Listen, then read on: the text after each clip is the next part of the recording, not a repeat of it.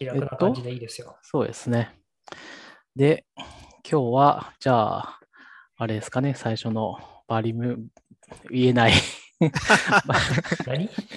バル、言えない、バルミューダフォンの話からいきますか。バルミューダフォンバルミューダフォンね。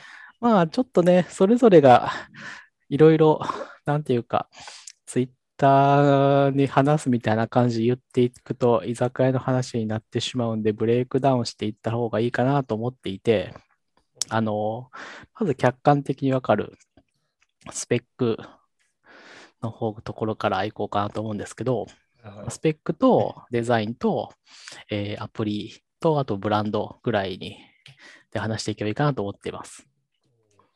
まあ、あと適宜付け足してください。すごい。フでァ、シリテートされてる。一番わかりやすいところのスペックで言うと、だいたい2年から2年半ぐらい前ぐらいの、まあ、スペックですね。で、割とスペックスペックを重視する人たちはなんだこれっていう感じの声を上げてましたね。まあ、そういう意味で言うと、最新の、まあ、なんていうか、ものが欲しいっていう人には、まず、ちょっと合わないのかっていうことになるのと、ただまあ、あの、2年前のスペックといっても、基本的にあの、日常使いにおける、なんていうか、計算資源はもう飽和してるんで、まあ、使って不便、なんていうか、変に思うようなこと、めっちゃ遅いで困ったりとか、そういうことは多分ないと私は思ってますね。Android 詳しくないけど。はい確かに。僕もまだ11使ってるし、iPhone。11ね。うん、まあまあ、そうそう。で、そういうので言うと、まあ、iPhone は言っても、特に最近は、あのーなんていうか、サポートがな続続いてますよね、本当に。最新の OS ねにきちんとアップデートされるし、まあ、デベロッパーの方からは、あれかもしれないけど、まあ、使う方にとっては、基本的にデバイスが新しいあの使えなくななるっていうこと起こってないんで、で、そういう意味で、あの、なんていうか、スペックで言うと2年のビハインドがあるんで、あの、その、来年とか、再来年とかっていうところにきちんと OS のアップデートだったりとかっていうのがついてくるのかなっていうのは、すごい私は疑問に思っていますね。うん。そうですね。どのぐらい OS をカスタマイズしてるかにもよりますけどね。うん。Android の方はよくわからないんだけど、まあなんていうか、ランチャー的なものがホーム画面にあって、それと、あとは、まあ、あのー売りにしている電卓と、それのアプリケーションがあるっていうぐらいなのかな。それ以外は普通の Android なんでしょ、ぐらいに思ってるんだけど。僕もそんなイメージなんですけど。うん。うん。なんかいろんなレビューを見てる感じだと、その標準アプリがここ入ってるの以外は普通の Android っぽいですね。うんうんうんうんあれかな？あとはなんか、色をカスタマイズできるところを結構売りにしてるっぽくて、ホーム画面の色色とかを数数種類から選べるみたいな感じのカスタマイズはできるっぽいですね。システムカラーみたいな。そうそうそうそう。でもそれマテリアル U, があるから、あの、どこまで独立性を担保できるのかっていうのがちょっと気になりますね。うん。まあ確かにそこら辺のやつとは結構コンフリクトする仕様かもしれないですね。そういうのって本当に一番なんか困るのは OS アップデートするときに全面的にあのもう改造が追いつかなくて まあさっきき岸川さん言いましたけど、まあなんかアップデートで置いてけぼりか、機能がぶった切られるか、それがなんかありそうで、やめどうなんですかね。最近 OS レベルまでいじってる Android 端末ってどのぐらいあるんですかねわからん。もうないんでしょって僕思ってたんだけどな、ほとんど。うんでもなんか、昔は結サムソンとか結構やってるとか誰か言ってたけど、昔はね、もうむちゃくちゃでしたよね。うん。もう日本のスマホ業界は全部それやって爆死したっていうのが僕の感想なんだけど、感想っていうか、か10年ぐらいの前ぐらいの思いで。そうっすね。なんか昔の国産スマホはもう完全にてっぺんを狙いに行くような作り方してたんですけど、もう今から出すスマホって絶対てっぺん取れないんで、その中でどうやって生き残っていくのかっていうのはちょっと興味がありますね。ええまあ、ハードウェアのかっこよさ、まあ、ぐらいしかないんだよね、もう実際問題。なんだっけな、あの社長の、えーと記者会見かな、発表会かな、がなんか、なんかのメディアで取り上げられたのを見たんですけど、あの、ちょっとポップな、ポップでてっぺんを取るのは難しいけど、僕らはロックミュージックをやってますみたいな言い方を出たので、なんか、ちょっとそのメジャー路線からはそれてます感を出していきたいっぽいですね。なるほど。なるほど。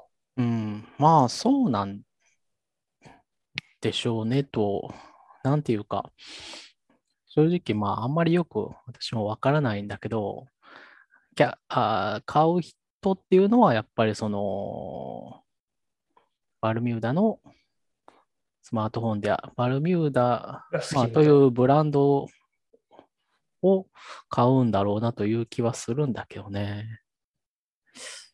やっ、うん。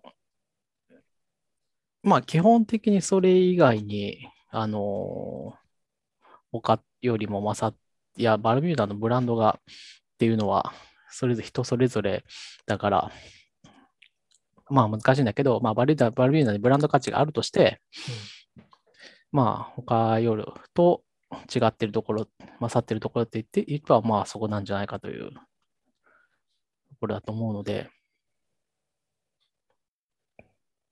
そうだなただまあ家電メーカーと考えるとバルミューダは結構、いや家電メーカーと考えるとっていうか、なんていうか、家電メーカー。のなんて言ったらいいのかな、そういう機械を、機械というか、ソフトウェアはまあ私は全然評価してなくって、で、ハードウェアの部分も、まあなかなか当たり外れのある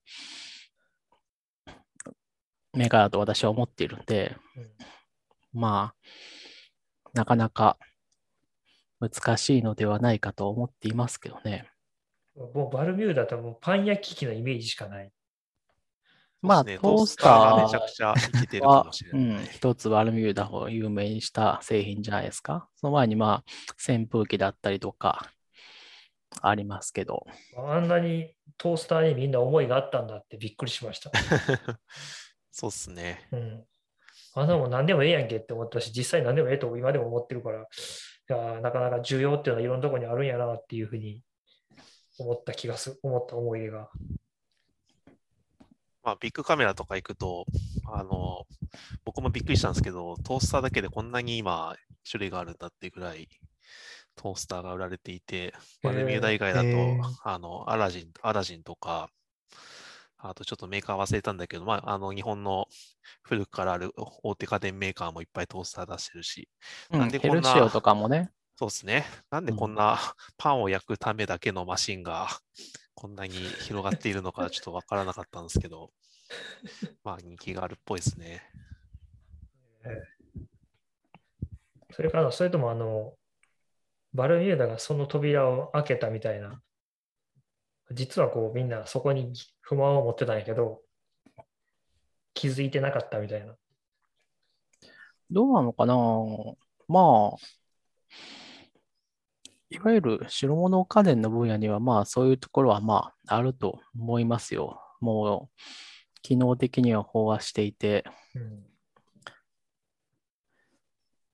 ただ、まあなんていうか、いわゆる大手関連メーカーは、なかなか、そあの、すでにあるものから削った製品っていうのは出しにくいっていうのがあるわけじゃないですか。うんそれこそ、扇、扇風機とかもてんこ盛りですよ。空気清浄機もてんこ盛りですよ。基本的に。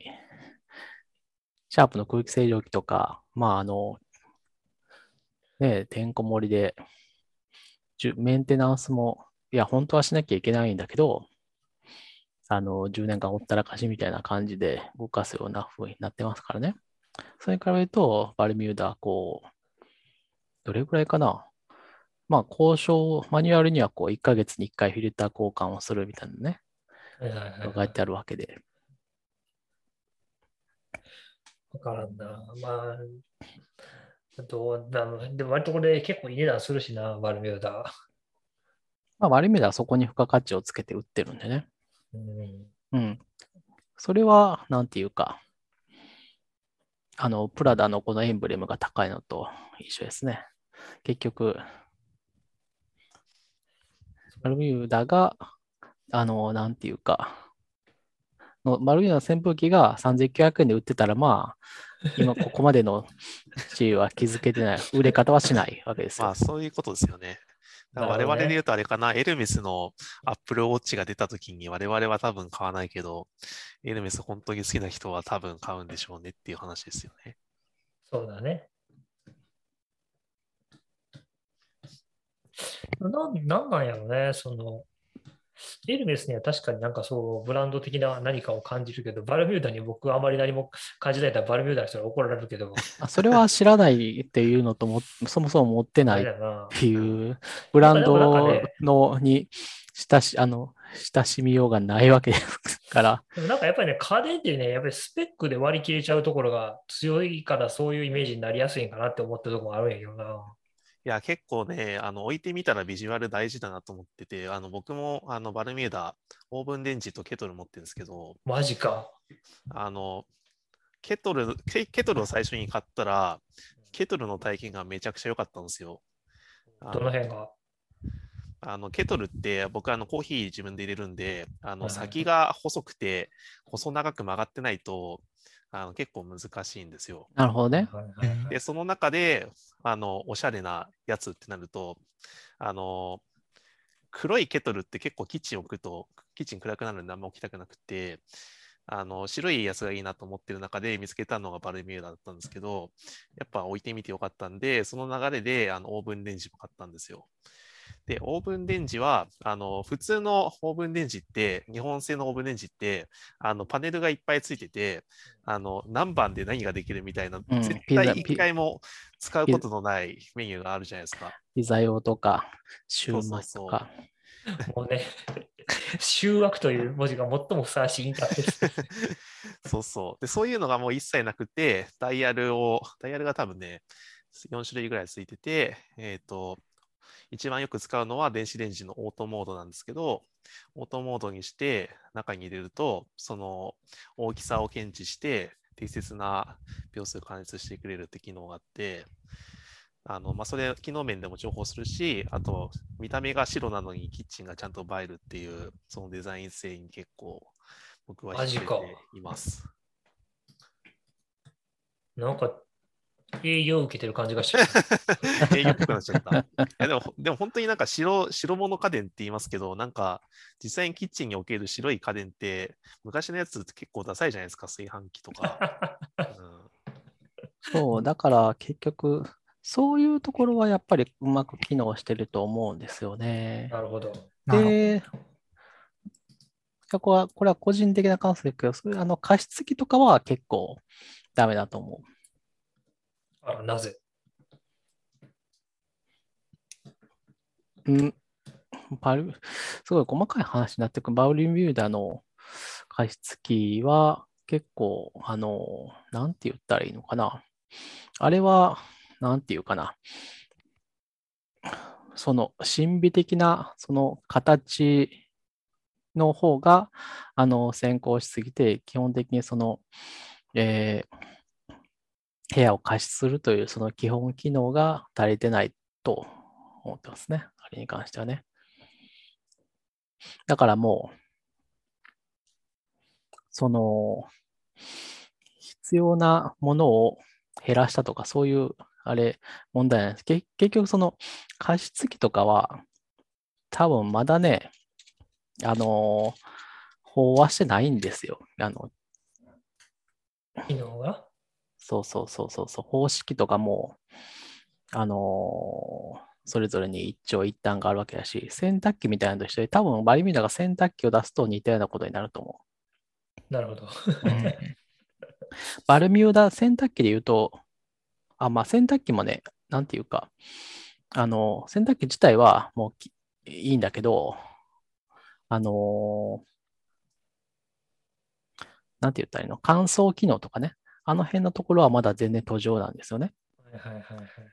壊れやすいとかそういう欠点をずっと持っていて、で、なんていうかな、あの、縦と縦型とドラム式っていうのも結局どっちが優れているっていうこともなくって、まあ、あの、ある程度何かをこう妥協して選ばなければいけないっていうような状況になっている状態であって、っていうところに、で、例えばそのバルミューダ的なコンセプトの洗濯機として、えーっと、キューブルっていうのがあるんですけど、あの、真四角のね、あの、洗濯機にしては珍しくてコンパクトで、かつ、えーまあ、見た目が悪くない。あと乾燥もついてるっていうドラム式の。ただ、あれは普通にその見た目にすることによって、本当にあの、修理がしにくいとか、えーっと、乾燥の能力がちょっと低いとか、明確なデメリットがあるんですよ。はいバルミューダの加湿器も、あの形にすると、あれを、あの、ああいうようなコンセプトを維持するために、あの、超音波式というのを取らざるを得なかったし、えー超音波式によって加湿能力とか、あと、あの、メンテナンスもかなりちゃんとしないとウイルスを拡散させてしまうような方式であるとか、そういうデメリットが結構明確に出ていて、え、でもあれじゃないの？え、でも、えっ、と、バルミューダの加湿器は今見てる限りは、気化方式って書いてるけど、あ、気化方式か。そこどは間違えれも気化た。あのまあ、どっちにしろ 似たようなもんですよ。いや、気化方式っていうのは、まあ、加熱しないっていう。いや、ちょっと笑ってしまったのが、あのバルミューダがその自分の原理説明のところで自然の原理を使う気化式加湿って書いてるんですけど、まあ、その辺はね、あのーどのどれも全部自然の原理なんですけど、まあ、そこね、加湿器においてはバルミューダは結構、あの、不誠実な記述をいっぱいしていて、うんまあ、しています。気化式っていうのも、その明確なデメリットがあるんですけど、加湿あの加熱式に対してはね。まあ、それをこう、謎の技術でウイルスを抑え込んでるみたいなのも書いてるはず。多分。ちょっと待って、30分でウイルスを除去。そんなことできるんですか？酵素プレフィルター。うん、できないと思います。なんかやばさしかないな。そう、だから、バルミューダの加湿器とかは、だから、なんていうか、そういう、こう、もうなんていうか、これちょっといい面扇。風機、扇風機なんかは、あの、基本的にもう、そう、もうないわけじゃないですか。あとはも回すだけやからね。う、うん、基本的なところはもう基本的にか完成していて、あとはもうその外側の見た目といったらあれですけど、そういうものだったり、そういう、あの、インターフェースの部分の工夫で価値を、付加価値をつけていける。ただまあ、その基本機能において、こう、差別化を図らなければいけないとか、技術革新がまだ必要みたいな分野っていうところの、は、多分メーカーとして、私は強くないと思っている。そうなんですよね。僕、加湿器、あの、スイッチボットの Wi-Fi つながるやつ使ってるんですけど、あれは、あの、まあ、加湿器の性能は、まあ、一長一短っていうのもあるので、一旦置いといても、あの、Wi-Fi で、まあ、スイッチボット、スイッチ、スイッチボットのハブからコントロールできるので、あの、なんだっけ、シェギショートカットとか、アレクサとかと連携できて、そういうところに結構魅力を感じているので、なんかバルミューダもスマートフォン出すなら、そういうところを整えていく余地はあるんだろうか、みたいなところはちょっと気になりますね。そういう意味で言うと、あの、そうですね。それは結構同意できるところですね。その、バルミューダ加湿器と、あと暖房器具もあるし、空気清浄機もあるんで、まあ、なんていうか、湿度が下がったら加湿器をオンにして、えー暖房をちょっと緩めてみたいな、バルミューダ製品を使ってると、そういうエコシステムが構築されてるみたいなところはいいんじゃないですか？あれば。まあ、だいぶ追加投資が、なんていうか、多分内部体制の転換みたいなのも必要になると思いますけどね、今までそういうのなかっただと思うから。うんすごいな。127人しかおらへんねん。社員。ええそうなんだ。すごいな。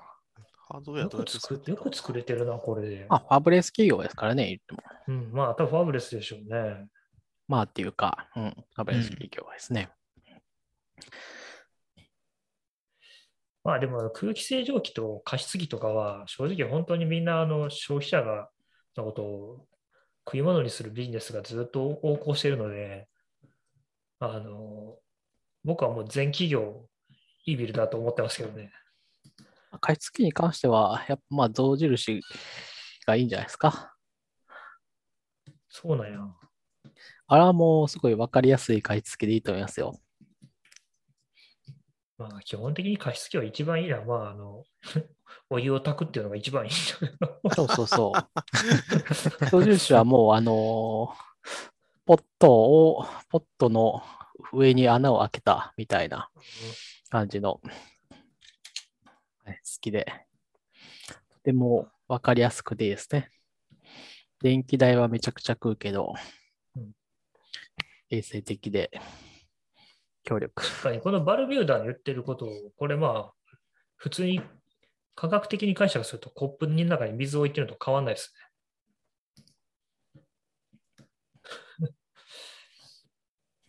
ああ、それは仕組み的な気化式の話ですか？ね。うん。なんか何もやってない感じがするけど、やってんのかまあそこに、そこに基盤が存在すると思いますね。そこはまあ良くないところだと、個人的にはね。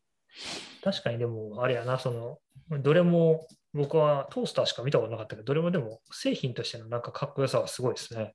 うん。うん。でもどうなんでしょうね。僕ちょっと今思ってるのは、そういうその、なんやろ、Siri とか、Google ホームとか、Alexa とかを使って、こう、いろいろしたいっていうユーザーと、こう、ちょっと、おしゃれな、生きったデザインで部屋を彩りたいっていうところのユーザーがどれぐらいこう、アンドが取れるのかっていう。いや、そこは、あのー結構、まあ、重なるところはあると思いますよあ。るかな。みんなこう、アレクサが、を、いや、なんていうか、いや、みんな、あの、なんだっけ、アップルのホームポットが、に、Google、ホームポットが、あの、Google アシスタントが入ってればいいとか思いません？どっちかっていうと。Siri ちょっと違うんだよな、でも、あの、でも、ものとしてはホームポットですよね、みたいなところが、こ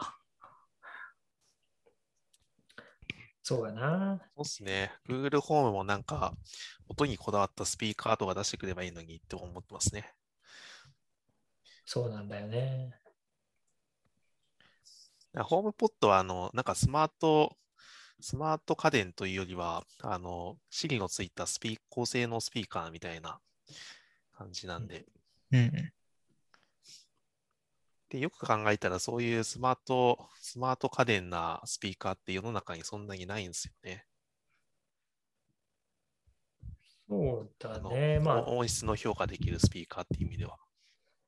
あ、でももうオーディオってだってもうみんなそんなまともに作らないから、そうですようん、ね。だってもうコンポとかっていう文化はもう死んじゃったじゃないですか。うん。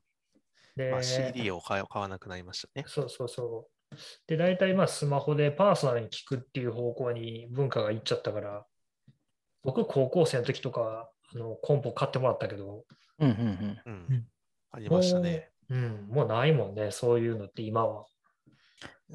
まあ、オーディオセットっていうのは、まあ、もうそれで聞かないですからね。うん、うん。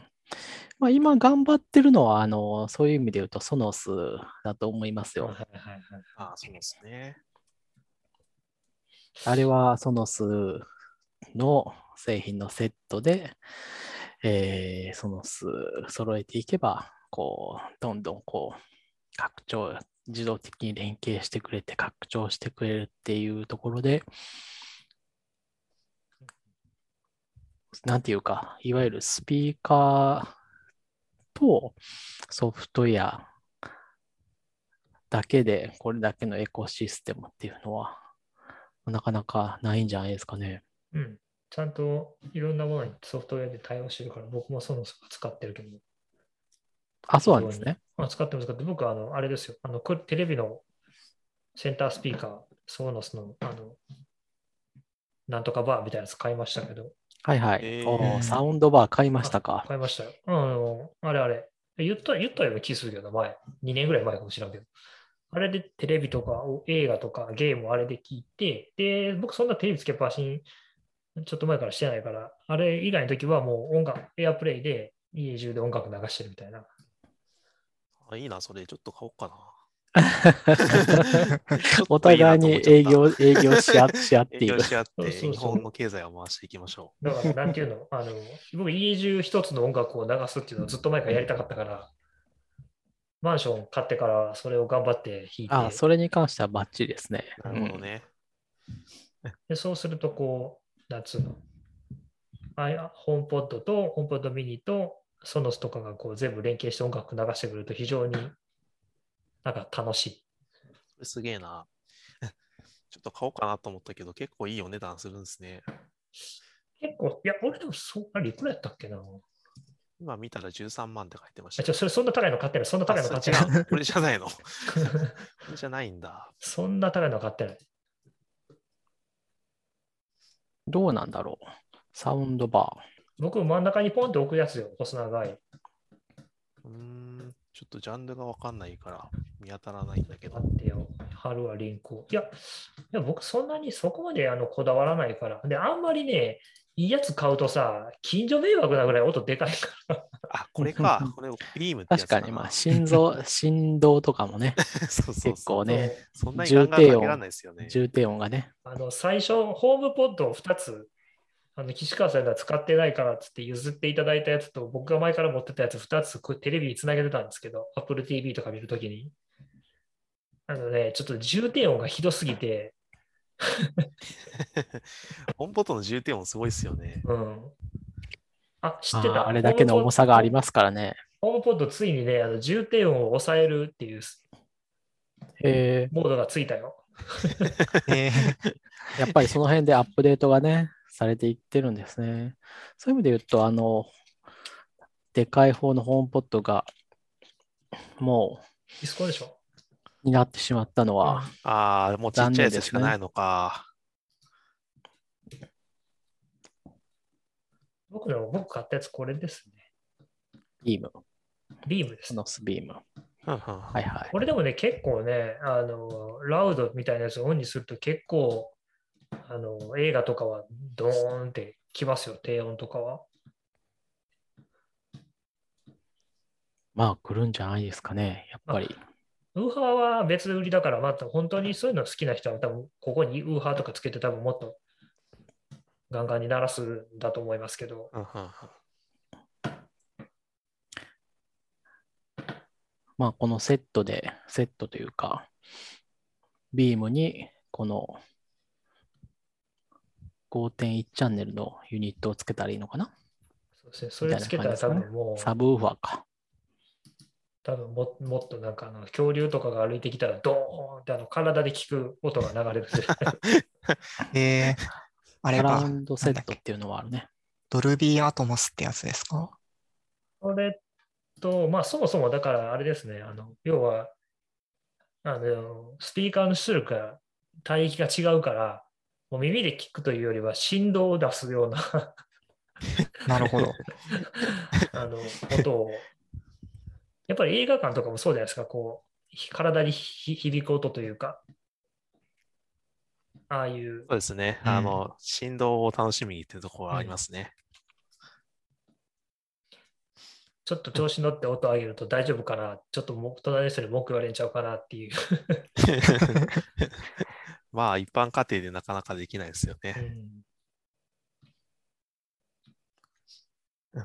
まあ、なので、で結局そんなにブレイクダウンできなかったけど、まあ、まあ私としては2年、来年、再来年のあのサポートで、まあ、次の世代のハードウェアっていうのが出てくるのか出てこないのかわからないですけど、結局スマートフォンのライフサイクルっていうのはもう少し長い、長いし、えーそのソフトウェアのメンテナンスっていうのが本当に大変なんで、まあいいですよ。あの、他のものは、あの、うちにある暖房器具がもう全然 Wi-Fi につながらないとか、アプリケーションのバージョンアップが止まってるとか、まあいいですよ。あの、暖房器具自体は全然使えるんで。ただ、スマートフォンはそうはいかないんで、そこをどうだけやってくるかっていうところを、まあ、あの、見て評価されるんじゃないかというところですね。私としてはそう思います。ですね。まあ、もしこれで、まあ、うまくいくかわかんないですけど、うまくいって、それが既存の家電にもいい影響を与えるんだったら、それはいいい話なので、少なくとも、そうですね。まあ、うまくいけばいいんじゃないかって、それはそれでいいと思うんですよねうん。素晴らしい子だと思います。ただまあ結構難しいですね。あの、うまくいったらいったで、例えば見た目のデザインっていうのは、あ、これが受けるんだってなったら、別にあれを真似するのはそんなに難しくない話なんで、そんなにこう無理したデザインないからね。iPhone を真似するのは、まあ、そそれなりに技術が、iPhone っていうか iPhone mini とかね、あの辺を外見だけで真似するのはそれなりに技術がいるけど、まあ、まあそこはね、やっぱ現、うん。やっぱり何よりソフトウェアなんだよな、正直な話。で、まあ、まあ、で、そそこに関してはあの、基本的にはもう今は、あの、Android は、ピュア Android のままで置いてほしいっていうところがあって、そうなっているとして、仮定して、えっと、アプリケーションですね。あのアプリケーション、例えばあのアプリケーションがめっちゃ受けて、だ場合も、まあ、あのアプリケーションを真似するのはそんなに難しくないんで、みたいなことになってくるから、なんていうか、中途半端な成功だと、結構、こう、真似してくるメーカーにどう対抗するかっていうのが難しくなってくると思うんですよね。なんかでも、あの、ビルトインのアプリは日本ユーザー向けに最適化してるみたいな話がありましたね。なんねか、電卓の単位がついてたり、日本語で奥とかついてたり。うん、そんな、それ本当にユースケースに合ってんのかっていう、そこは気がするんだけど、まあ、合ってるとして、合ってるとして、ただまあでもね、まあ、戦略として、このハードウェアを買った人だけがこのソフトウェア使えますっていうのはそんなにこう有利に働くかというと働かないと思うんだよね。うん。ソフトウェアの業界にいる専門家として。なんかそれ、それ、それが有利に働いてるとこ僕見たことがないんだけどな。で、あれをこう、本当にそれこそあれで差別化をするんだったら、こう、あれがこう2年で使えなくなったみたいなことがあったら結構偉いことだと思うわけですよ。なんていうだかそのあれ大変、だと思うよ僕思うのは、このハードでないとできないソフト、使えないソフトっていうのは僕はもうゲームぐらいしかない。うん。そうですね。ゲームも結構、まあ、そのゲームすら辺難し最近横くなりつ断的だし、つあるけど、ううん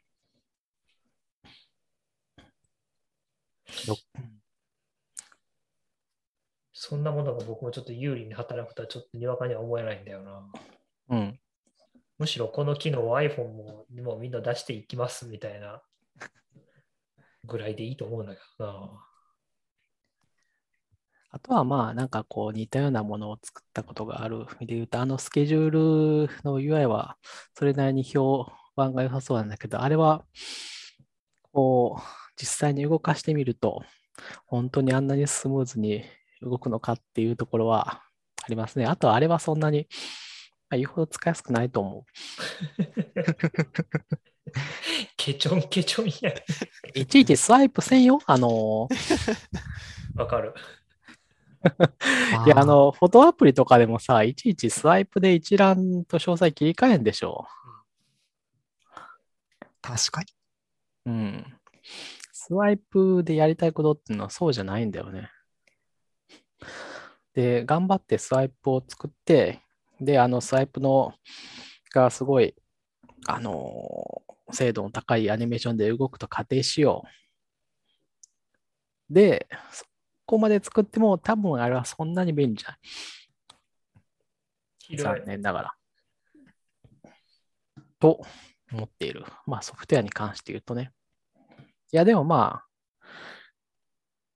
あ、まあでもそんなにこう、締めできってことはないと思うから、もう本当に、まあちゃんとメンテナンスされるのかどうかっていうところがやはり一番大事なところだと思います。うん。あと時計か。時計はまあ、よくわからん。いいんじゃない？え え、なんか、あと時計でしょ？かうん。ええ時計アプリを作ったってこと？うん、その売りに、売りというか、セールスポイントの一つの、そのアプリケーションは、えっと、スケジュールと、えっと、電卓、時計電卓。と、なんだっけ？5つあるんですよ。なんだっけ？カメラと、あ、カメラね、そうそう、あのカ、メラも作ってんだ。お美味しく撮れるカメラね。もうさすがにカメラは、あの、世の中にちょっとも、もう、あの、世の中も、だいぶ先を行ってるんで無理でしょう。あとメモアプリか。ああ。なるほど。このメモアプリもこのスワイプでいる、なんかこういろいろ、詳細と一覧を切り替えられるところがいいらしいけど、まあ、まあ、これは無理だと思うよ。さすがに単機能すぎる。まあ、これを、いや、いいんだろうけど、むしろなんかデータがエクスポートできないとか、そういうことがあると、余計厳しそうな。まあ、そうですマップで。見たいもんね。うん。まあ、結局その辺が求められるんだけど、基本的な使い方としては、ただまあ、その辺を超えて、結局、うん、ブランドというところに来るんだと思います。これはもそうですね。まあもうブランドはわかんないからもういいや。もうこれはもう人の好き好きやからもう。こればう、っかりになるんだと甘い思いますものが好き。なこれは、辛いのが人が好きで見たもんやからな。うん。これはもうそのコンコンセプトを受け入れて、つうん、使っていくアプリケーションもそうだし、ハードウェアもそういうものなんだなと思いますね。なるほど。さあ、えーバルミューダフォンいじりが一段落しました。結構、ここれで50分やってますからね。ね、結構いじってますよ。どうですか？次の次は、あれじゃ。ないですか ?XC リモートキャッシュないですか突然、あれやね、もうトークがマニアックになるね。聞いてる人、え、何の話って今なってる まあでも、その前に軽くあの家電つながりでネストドアベルの API ありましたよみたいな話するかな？そしたら。なんか頑張って作ってましたよね、なんかあの、あの、ネストは、あの、グー、も、まあ歴史的なところはもうわかんないけど、あの、Google として API が公開されていて、Google の OAuth で、えーアクセスできるようになっているんですね。で、まあ、あの、自分で使うんだったら、あの、テスト用のトークンでもいいし、普通に Web アプリで OAuth の認証してもいいし、で、アクセストークンさえあれば、あの、使えるようになってますと。で、Nest シリーズは、このドアベルもそうだし、カメラもそうだし、日本だとまあ、ほぼ使えないんだけど、あの、温湿度計っていうのが、とかがあって、で、それぞれ、えーっと、まあ、トレイトっていう仕組みになっていて、ドアベルは、とか、ネストカメラは、当然カメラの、えートレイトがあって、うんで、えーなんだっけな。サーモスタットとかは、えー温度とかファンコントロールのトレートがあってみたいな形に、えーなんかそのトレートって形で抽象化されて、えーどの機能が使えます。で、このカメラのトレートを持ってる、えーハードウェア、カメラのトレートを持ってるんだったら、この API が使えますみたいになってるんですよね。で、まあ、あのイベントを受け取るものと、こちらから指示を出せるものとかがあって、ドアベルに関しては、えーカメラの、えー映像を WebRC で受け取ることができるっていうことになっています。あとはね、イベントも取れるんだけど、イベントは基本的にリードオンリーでドアベルが鳴った、鳴らないぐらいしか取れないんで、あんまり自由ではないですね。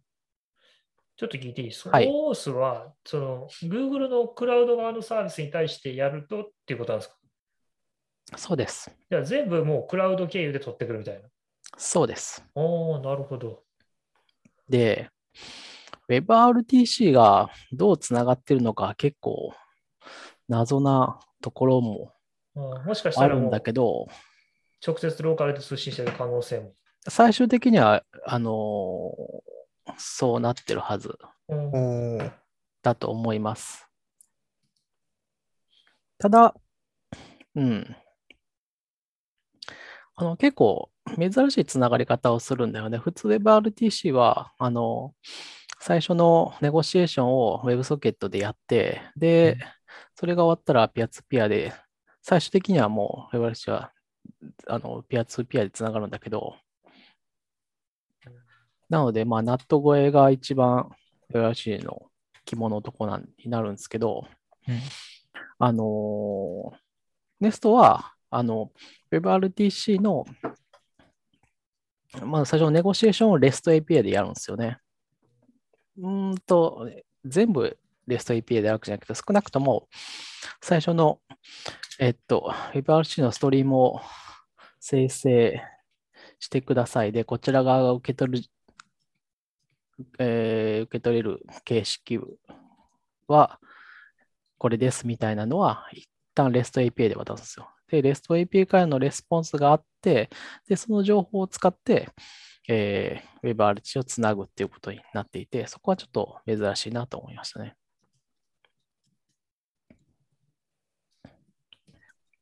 で、まあ、できることは、その基本的には、あの、え、まあ、映像を見るくらいしか基本的にはできないです。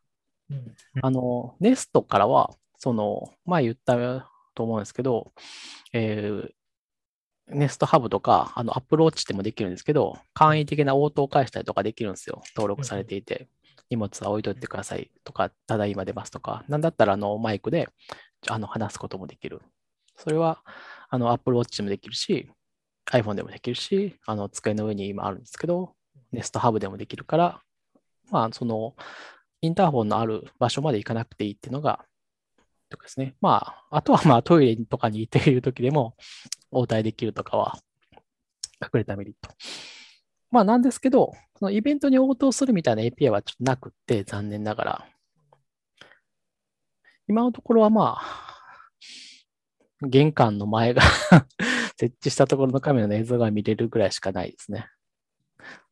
ほんの、だから特にそんなに実用的な API ではないです。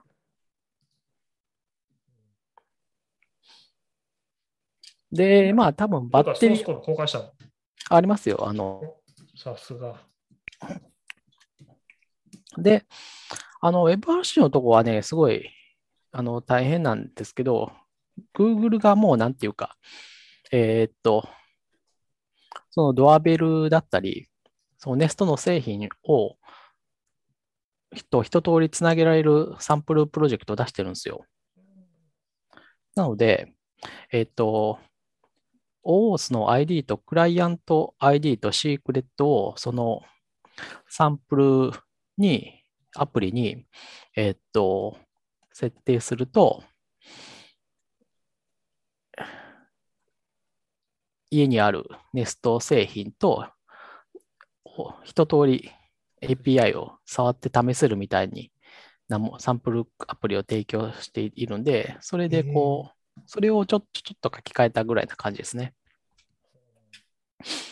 この Google が提供しているサンプルコードは、えー Google がそのまま、えっと、Firebase にホスティングしていて、してるんですよ。で、あの、OAuth のコールバック URL を、えっと、なんだかな。えっと、自分のプロジェクト ID、あの、API 使うときにはプロジェクトを絶対生成することになるので、そのプロジェクト ID にコールバック ID をやると、なんかこう、うまいことハンドリングされて、えー全部されるようになってるんですよ。なんかもう、ハッカーっていうか、プログラマー向けのおもちゃとして作ってるな。うん、そうじゃないですか。で、まあなんか、で、これを見ると、私、あの、郵便受けにネストカメラ置きたいなと思ったんですけど、ポストに置いて、こう、結局今、チラシは全く入らなくなったんで、ポストの中に入ってるもんって、まあ、基本的にはなんか、必要なものなんですよね。まあ、いらないものも多いけどね、ダイレクトメールとかね。まあ、ただ、あのーそれずっと思ってるんだけど、結局その電源の問題とネットワークの問題っていうのは解決できないんで、まあ、無理だなって思ってるとこですね。そうだな。でも多分それやったら単純に、なんかちっこい、何やったっけ、コンピューターに赤外線センサーから入れて、なんかが来たらピンコーンってなるみたいな うん。まあ、結局、その、た例えば空いたら導電するか、あ空いたら電そうっていうので、まあ、よくあるパターンっていうのはそれですね。で、あの、IoT 用の、あの、LTE につながるようなものでやるって感じですね。Wi-Fi はさすがに届いてないし、Wi-Fi、うん、そうだな。いや、ポストの中で通信するの大変そうやな。周り全部鉄板で覆われてて、静電遮蔽してるから。そうですね。まあ、その辺の問題もあって、まあ、なかなか、まあ、無理だなっていう思ってるところですね。なるほど。なるほど。ちょっと面白かった。ピアツーピアで、その WebRTC 受けてるかもしれへんっていうの、ちょっと俺も、なんやろ、別にそんなカメラいらんけど、買って遊びたいなってうん。おもちゃとして 思う。おもちゃまあどおもちゃドアベルじゃなくて、ネストカメラを買うのがいいんじゃないですかね。で、あの、部屋の、につけて見るといいんじゃないですか。何を監視したいんやって、別に監視したいものはないんやけどな。監視むずいな。まあ、そうですたくなってくるね。よね。画像処理書きたくなるよね。なんか差分取って、なんか動きがないかとか。そうそうそうそうそう。いや、なんかあるんじゃないですか。私は、まあ、あの、例えばネストカメラは、あの、ちょっとでかすぎるからあれだけど、あの、3D プリンターとかにはね、こう、なんていうか、途中で止まってない、途中でこう、ぐちゃぐちゃになってないかみたいなところを監視するモチベーションがあるんで、そういうとこに置い置いたら便利だなと思いますね。手元でできるから。なるほど。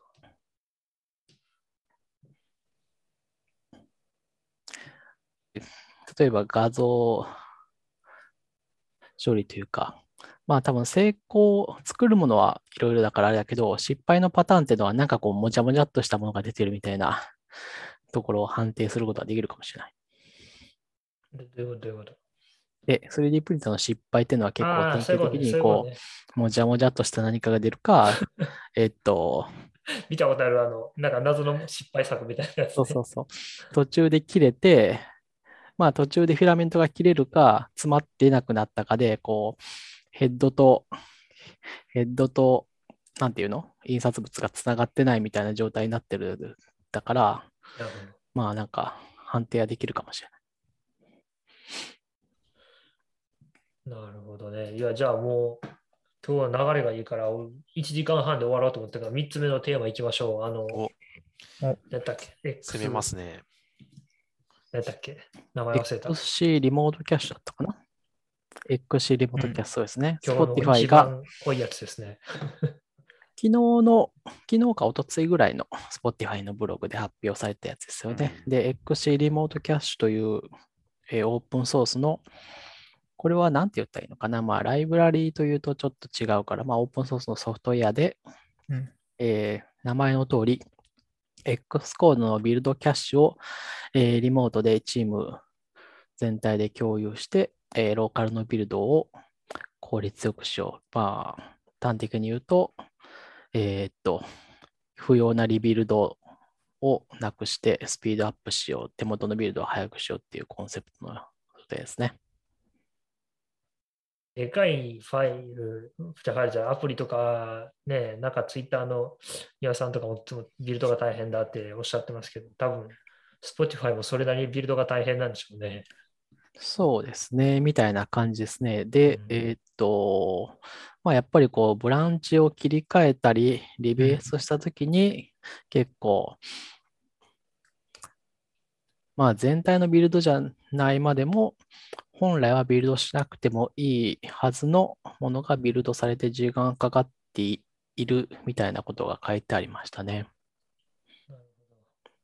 まあなんかこう順を追っていくと、それを、まあなんていうか、いきなりこれを作り始めて、当てずっぽうで、これを作ったらビルドが速くなると思ったわけじゃなくて、その前に XC メトリックスっていう、まあ、これもオープンソースに公開されているものがあるんですけど、X コードビルドのログを集めて、えーリモートにアップ、あの、一箇所にまとめて、各自のローカルビルドのログを。で、それから、あの、統計データを見られる Web アプリケーションみたいな感じのものらしいんですけど、まあ、それでこう、ビルドログを観測していったところ、まあ、そこら辺がボトルネックになっていることが分かったみたいなところからの出発点らしいですね。これすごいな、この XC メトリックスも完成度めちゃくちゃ高いですね。UI めっちゃ綺麗。そうですね。なんか、あの、すごいですよね、これ。ここまでやる意味があるのかっていうぐらい。もう趣味でやってんだろうな。これ UI 本当にこんなに綺麗に作っても、これ見る人って別にあの、あれですからね、この業務をしてるごくごく一部の人のが見るものですからね。ね基本的にあの、このビルドに何、どれだけ時間かかって、その内訳はこうです。っていうのは、あの、日々の開発には、ま、何の役にも立たないって言うとあれですけど、まあ、不要な情報ですからね。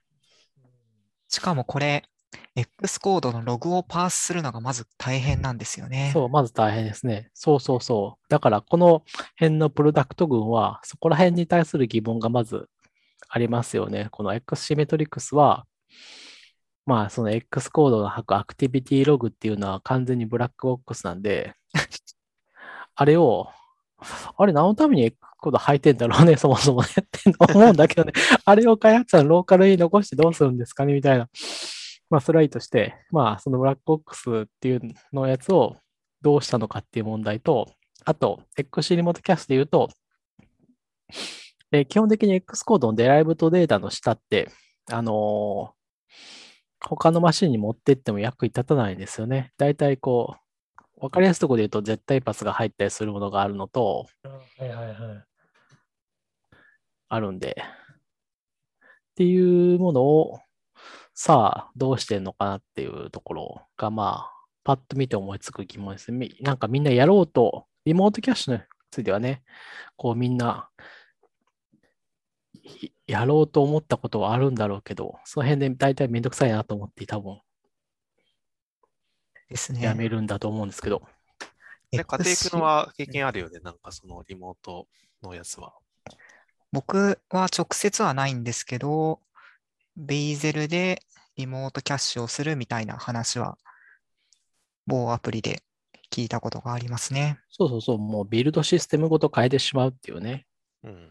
それは一個のアプローチで、まあ、それもそれでなかなか、そのビルドシステムとの、と、あと、言語のコンパイラとの相性とかもあったりして、なかなか大変なんですけど、今回のは X コードのビルドシステムの上でなんとかするっていうやつですね。うん。ブログの方に書いてある、ちょっとその辺も書いてあるんだけど、基本的に、あの、各自のローカル環境で、なんかこう、複雑なセットアップだったりとか、なんかこう、ローカル環境にこう、追加で何かっていうのを、まあ、できるだけように頑張ったみたいなところは書いてありましたよね。ですね。うん。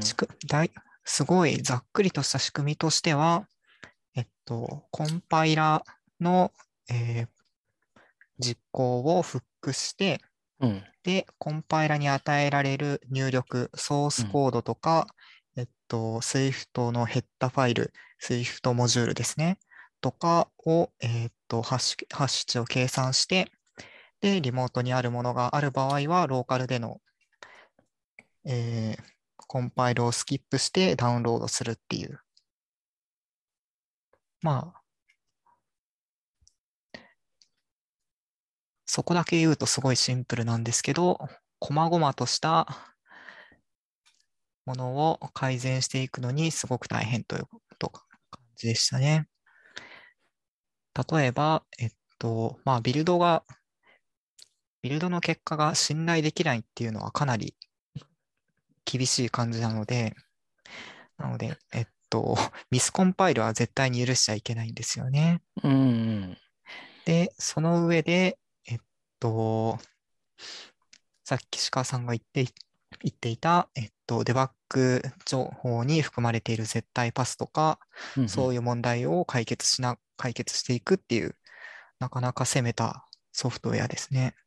そうですね。うんまあ、なんていうか、わかるところだけ読んでいく分には、と、とか、このブログの記事に書いてあることを読むには、ああ、なるほど、そういう仕組みね、みたいな感じで 納得しそうになるんですけど、いやー、考えても、それをこう、で、これ1年運用してるっていうからね、うん。1年こう、運用できるところまで持っていっているのは、かなり、いやー、やっぱりまずその絶対パスとローカルパスの部分っていうところは、はい。すごい大変だと思うし、あまあのー、そこは確か、えっと、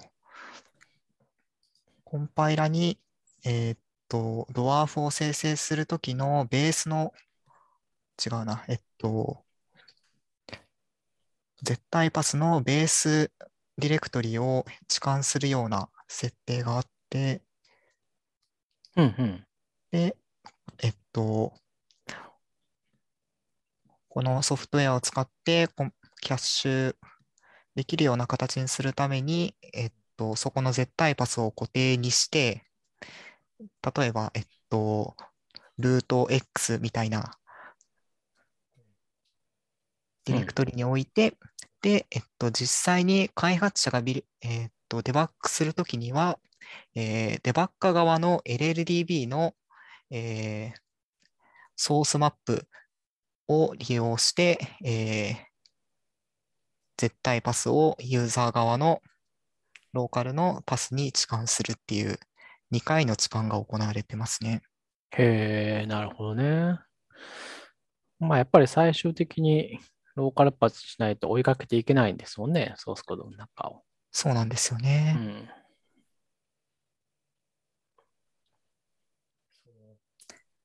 か間違った、間違った結果でしたら悲惨なことになるから。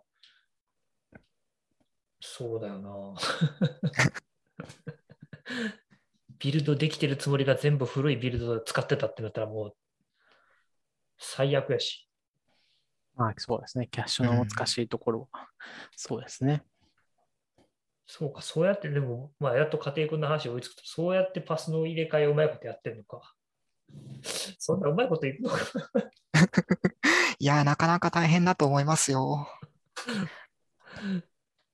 ねあとなんかそんな変なパスのやつ、コンパイルすんなよってやってるやつが出てきたらもう最悪なことになりそうな気がするし。そうですね。ツール間の互換性はちょっと問題になりそうですね。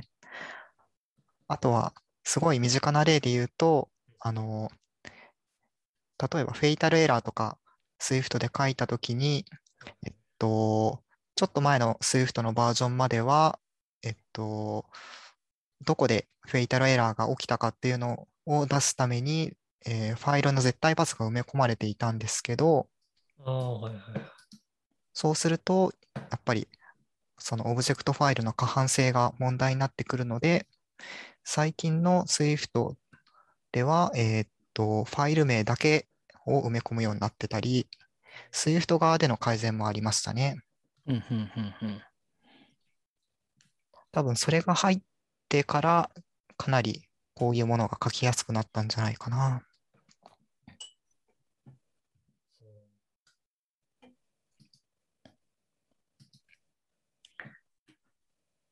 実際これは、X コードというか、本家の方も参考にしてくれたりとかするといや、いいかなっていうのはありそうですますよね。ね。X コードお前がやるんだぞ。X コードサーバーとかでさ、やってくれりゃいいのにっていう感じですよね。そういう気持ちありますね。この間 X コードサーバー使ってみようと思って、あコンフィギュアしようとしたら失敗したんで、もう触ってません。なんかよくわからないエラーが来ましたよ。あ、そう？うんなんだろうね。私一つのマシンで有効にしてるやつあるけど、まあもしかしたらバージョンによって違うのかも。13ではやったことないし、うん。うん。え、まああの、このリモートキャッシュがね、そのどれぐらいチームで有効に働くかっていうのは、やっぱりその XC メトリックスっていうのでね、やっぱりこう、メトリックスを取ってからやらないとね、やっぱりうん多分ね、難しいんだろうねっていうのはあるしね。ですよね。CI の資源の削減にはつながんないですかね。そこはなんかね、別の、え、多分ね、延長線上にはあると思う、なん延長線であるっていうか、テクノロジーは、あの、連続してると思うんですけど、Spotify はスポ、あの、その CI の部分は、だいぶ、これまでに、あの、うん改善を極めたみたいな感じになってるっぽいんだよね。なんか資源で殴るみたいなことをしてましたね。もうそうだし、多分あの CI のビルド時間は、CI の方は CI の方できちんとこう、キャッシュをうん。使っていて、全然時間がかかってないっぽいんだよね、それはそれで。うん。なるほど。なので、もしかしたら CI は CI の方で、そういう仕組みのやつが公開されたりしてんじゃない？わかんないけど。まあ、こういうソフトウェアが公開されなくても、ノウハウ的なものは、が出てきそうな気がする。うん。まあでもそうだね。かん、まあ、Spotify は CI に関しては多分別の仕組みがあると思うんだけど、えーっと、あれか。この RX リモートキャッシュも基本的には、あの、キャッシュの生成は CI でやったらいいよねみたいなことが書いてあったからうん CI 自体のキャッシュとしても使えそうな気はしますね。うん結ね局ローカルが速くなるの、ローカルが、え、キャッシュがで速くなる仕組みは必要、不要なものをビルドしないってことだから、それを CI でも適用するってことだもんね。松井さんの言ってることはそういうことですよねう。ん、そうですね。うん、いけるんじゃない？なんかいけたらいいですよね。うん。ちょっとやってみるといいかもしれないですね。多分試すのだったら、なんかこう、キャッシュのリモートサーバーは Git リポジトリとかでもいいらしいから、あ、そうなんだ。うん、ポジトリでかきるんだ。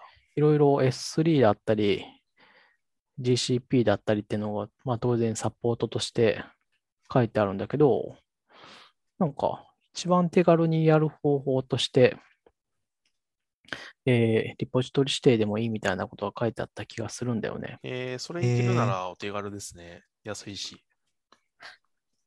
ただ、一個問題点があるとすると、えーこいつは SwiftPM、X コードの SwiftPM 統合を使っている場合、えー使えないっていうあそうなの？問題がありますね。使えないんだ。そうなんだ。なぜ使えないかというと、はい。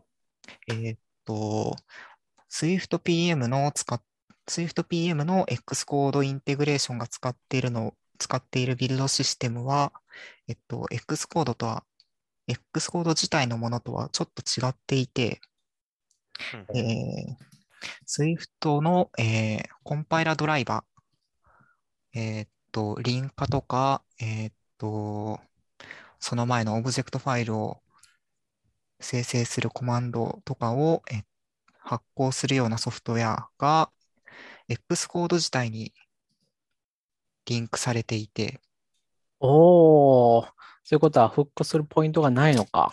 そうです。ね。そっか、コンパイラーをフックするってどうやってやるんだろうと思ってたけど、X コードだったらまあできないのか。やりようはもちろんあるんすけど、あるんすけど、いや、ただ、うん、そのコマンドのファイルをを入れ替えて、あの、ラップするものを作ってみたいな感じでお手軽にはいかないですね。うん多分ルートとか 取らなきゃいけなくなっちゃうっていう感じのやり方になっちゃうんじゃないかな。いなや。統合されちゃうと基本的に何にもできないですね。いや、ほら、それはさ、トレースを仕掛けてですね。みたいなルートを取るっていうのは、ルートが必要っていうのはそういうそういうことですよ。なるほど。まあ、そのレベルで頑張るといけますねう。んプロセス止め、プロセスに止めてってこと？まあ、要するにそうですね、デバッグをつなぐとかインスとかっていうレベルの そう手段が必要になるんでっていう。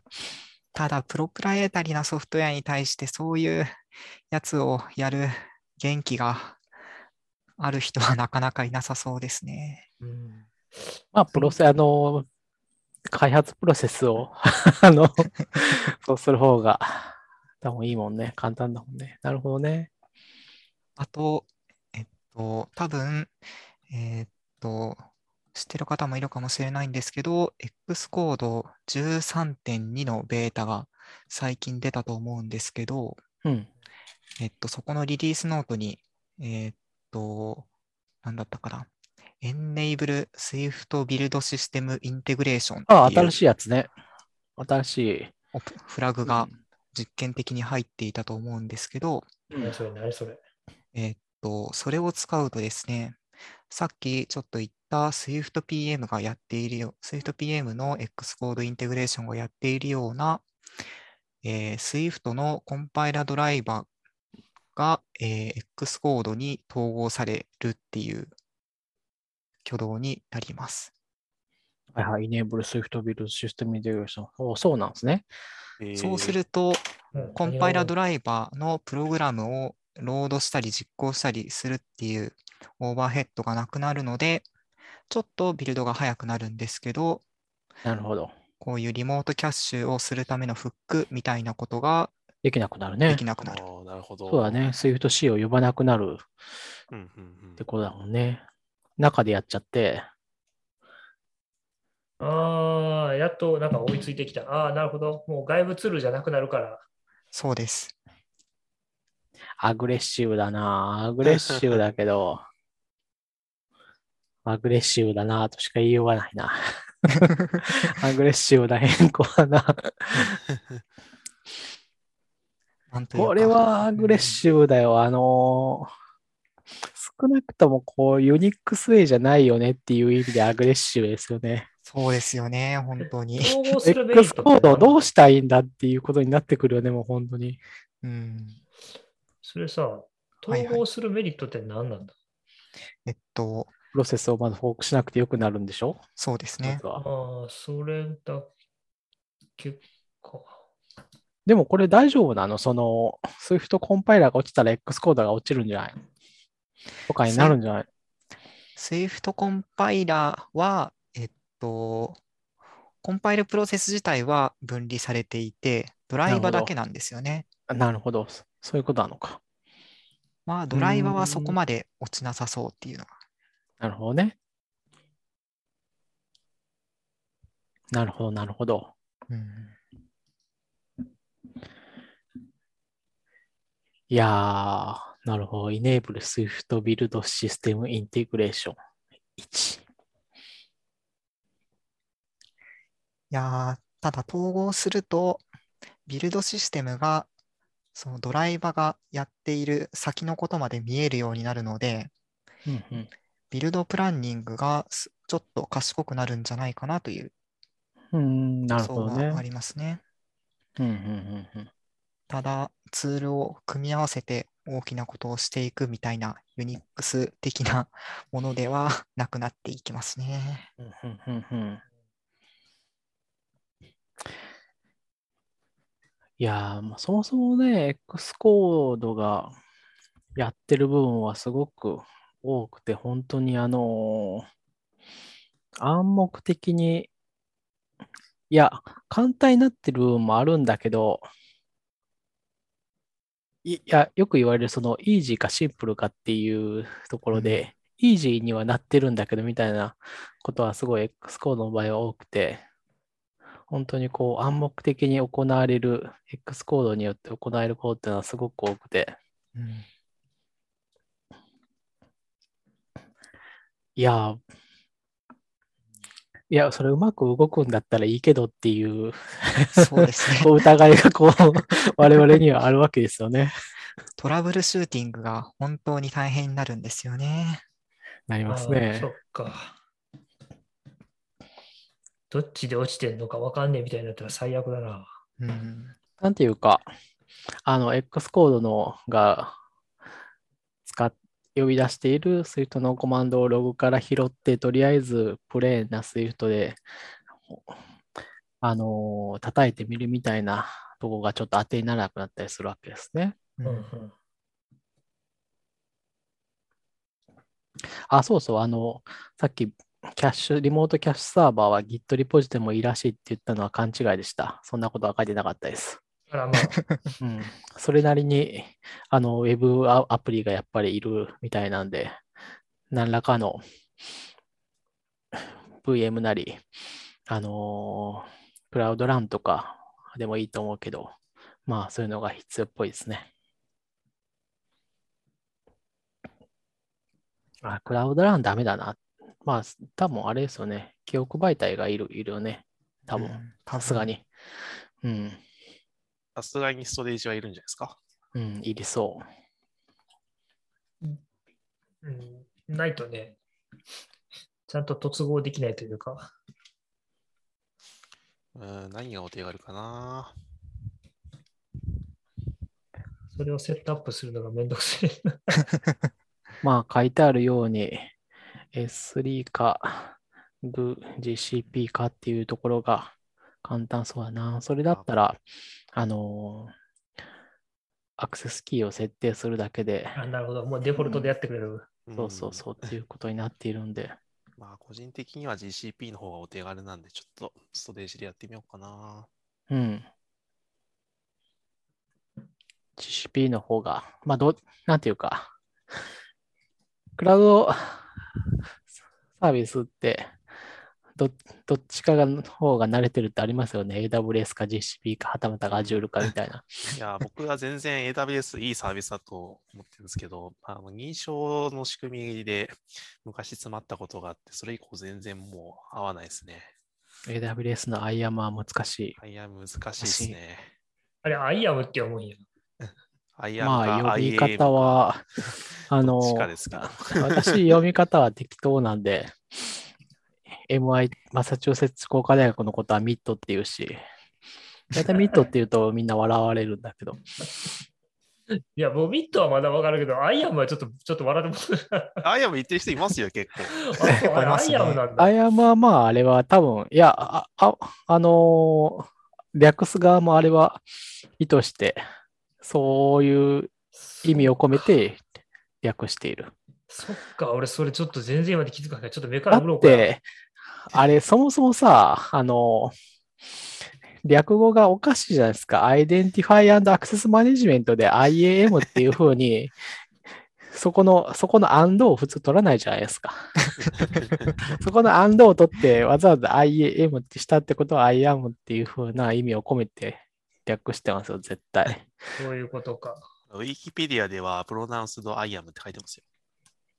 あ、そうなんだ。うんそうなんや。これ AWS じゃないかもしれない。違うアイアムかもしれない。これバンドの方だな。難しい。まあ、我々はね、こう、日本語に混ぜて IAM って言ってるっていうかわかるけど、英語でそう言われたら多分絶対聞き取れないね。よっぽど文脈がこう、あ、今 AWS のアカウントの話しとるわっていう風になってないと。日常会話で使うことまずないですからね。あまあもうもちろん日常会話で突然出てきたらぜ絶対聞き取れない。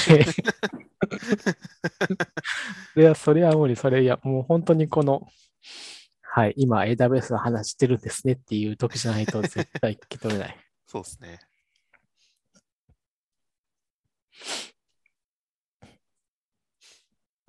か、アイアムか。ちょっと今度やってみよまあ、あの、GCP にも、あの、全く同じものがあるんで、GCP の方で IAM って言ってるの聞いたことないんだけど、言うのかな？だ思い出した。この間ね、 IAM でやらやらかしさが、やらかしっていうか面白いことがあって、あの、 IAM の、っていうかそのルートの AWS のルートアカウントのログインに2段階認証、まあ当然やってるんですけど、うんはい。2回認証かけてる iPhone が突如崩壊しまして、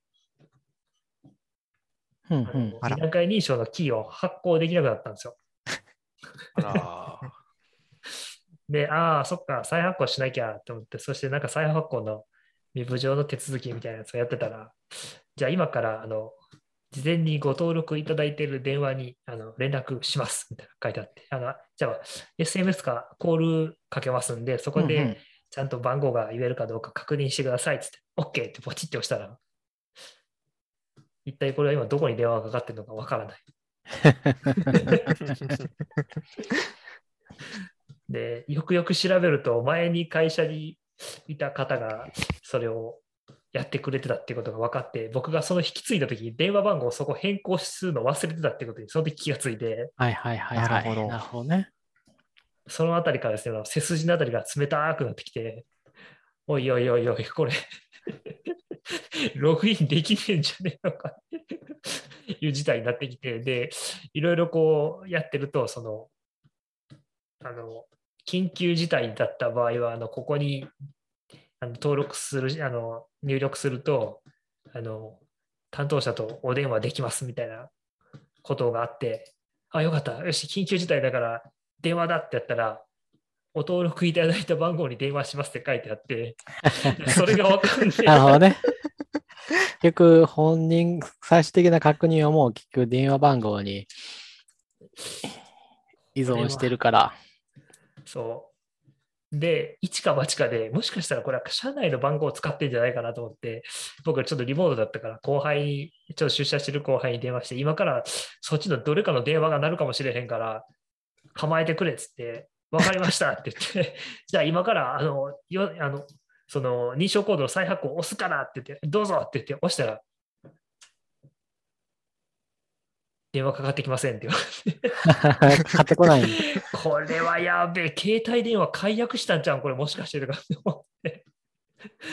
えーこれどうしよっかなと思って。でもで何回もこうごちゃごちゃしてたら、もう、すあの、もうこう諦めて、ちょっと Amazon になんか電話、マジと電話をするとか、なんか助けてもらわなあかんなと思ったら、会社から電話がかかってきて、あの、吉田さん、さっきあの Amazon から電話かかってきましたって言って。おー、おーそこだったんですね。うん、あの、多分なんか内線のどれかにかかってきたやつを出てくれたらしくって、ああ、なるほどね。なんかあの再復旧でなんか今手間取ってらっしゃいますかみたい内な。線のどれかに、内線のどれかにかかるなんてことがあるのか？外から。うん、あのあのうちとかはその、なんていうの？あ、普通に代表、内線だけで代表にかかったやつを、そうあれでもね、ねうちにないあの誰かにかかったら全部の電話か、ある島が全部なるようになってるんですよ。あ、そう、あ、そういう仕組みね。うんなるほどね。はいはいはいはい。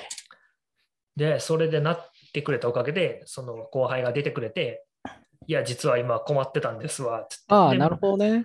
じゃあまあ、それ設定した人も、まあ、自分がいなくなっても、結局、ここにかかったものは会社の方にかかるから、なんとかなるだろうみたいな。っていう読みがあったのか、たまたまいけたのかわからないんですけど、まあ、さすがにこあのう、まあ、さ、さ、ある方はね、さすがにこう、なんかあった時に、この電話に、が依存関係になってるみたいなのを残してはされ、されたくないだろうから。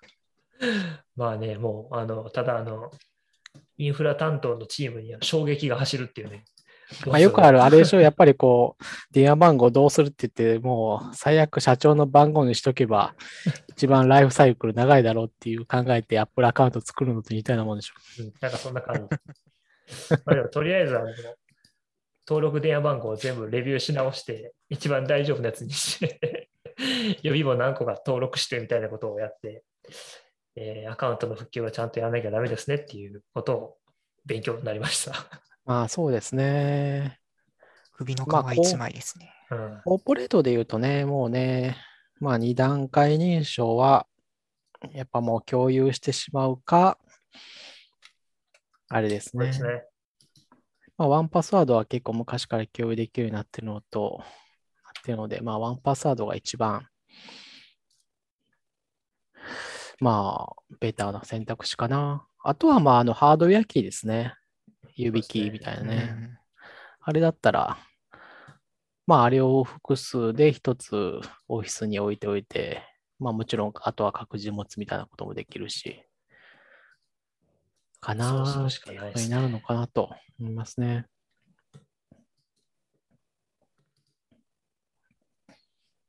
まあでもこれは、うん面白そうだな。まあリモートキャッシュ。まあ多分、うん、そんなに、まあ、ちょっと試すぐらいならほとんどお金もかからず多分試せると思うしっていう感じで。まああとネックはあれかな？あの一番推奨の方法が CocoaPods プラグインってところかな。そうですね。まあ、うんそれでちょっと気になったんですけど、あの、さっきの話だと SwiftPM ベースだと使えんという話だったので、まあちょっと僕はこれ自体に関しては、ちょっと興味が薄れてきたところはありますね。え、あれでしょ ?SwiftPM をあの外側から SwiftPM リゾルと Swift ビルドでやってる分には、うん SwiftPM リゾルブと Swift、あ、違う違う、Swift パッケージ Swift リゾルブとジ、はいはいはい。Swift パッケージアップデートでやってる分にはいけるんじゃないの？っていう話でしょ？いや、えっダメ？と、多分ダメですね。えっと、まず、このツール自体が X コードにで使うことが想定されていて、SwiftPM のその CLI のビルドシステムで使うことが想定されていないので、うん難しいですね。なるほど。あ、わかった。そういうことか。どういうことや。なるほど。いや、ちょっと勘違いしていた。勘違いしていましたわ。あのー X コードからのプロジェクトで、えーパッケージ、リベンデーシンズで設定するあれがダメで、普通に Swift パッケージとしてを許して、であのーライブラリのリンクを設定してやってる分にはいけるんだと思ったけど、違うんですね。そういうことか。そうなんですよ。なるほどね。まあ、なかなかじゃあ難しいね。うん。しかも、ドライバーが統合されたら使えなくなっちゃうので、そうですね。ね。ちょっと 雲行きが怪しいので、な Apple がるほどね。やってほしいな。そうですね。まあ、これを参考に、中の人はぜひ頑張ってくださいというメッセージを出しておけばいいのかな。うん。どこに？いなるや、まあでも Spotify は、なかなか面白いね、Spotify のリポジトリは。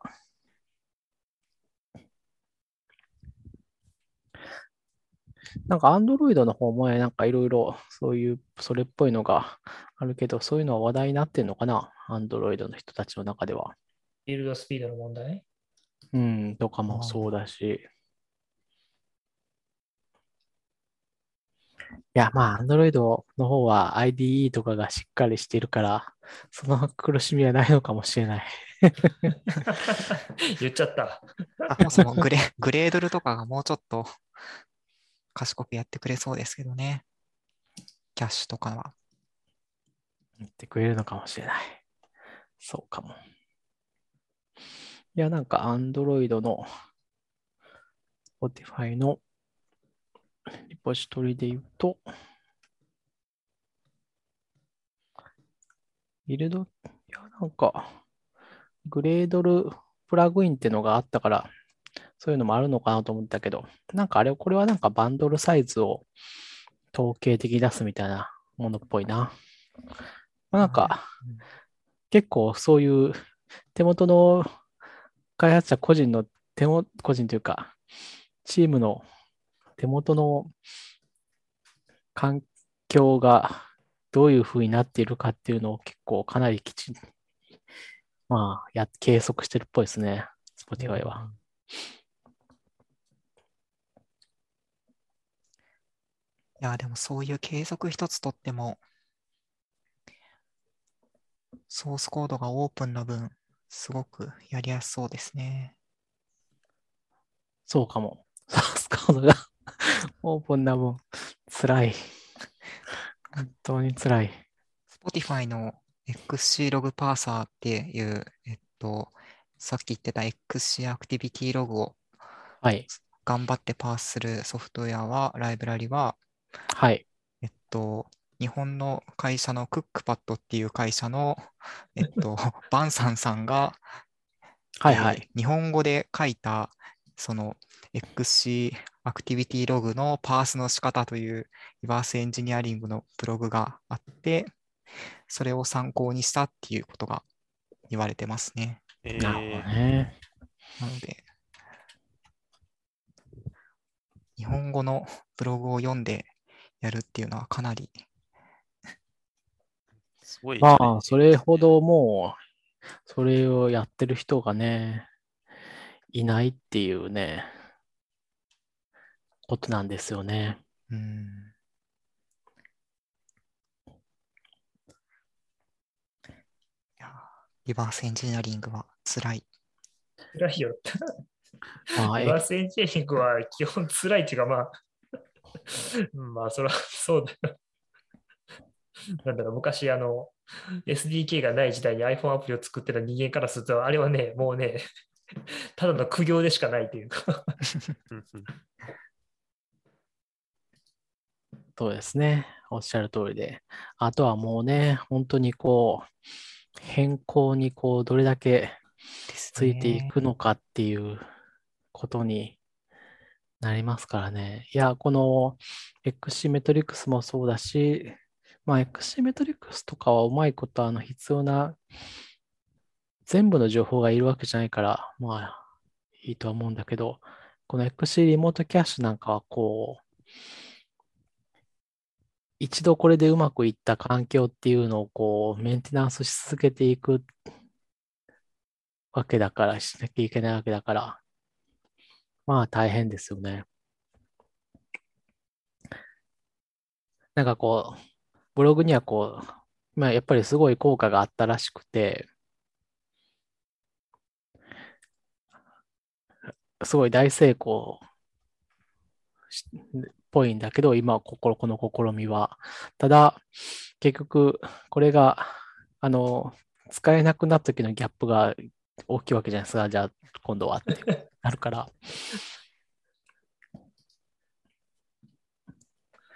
ね、さっそういう意味で言うと、これ、こっち、これをやってしまったかみたいなところはありますよね。これ導入したはいいけど、これ本当に使い続けていけんのみたいなことはやっぱりみんな思うわけですよ。一度速さを体験してしまうとうんうんうん。元には戻れない。いや、僕はこういうのはダメだと思うな。やってしまう気持ちはわかるけど、エンジニアとして。うん。ダメだよ、純正の聖域を踏むの。まあでも X コードが、まあ、X コードが悪いんでしょうね。これは。スコードが悪いのは、まあ 多分全世界で認める事実だと思うけど。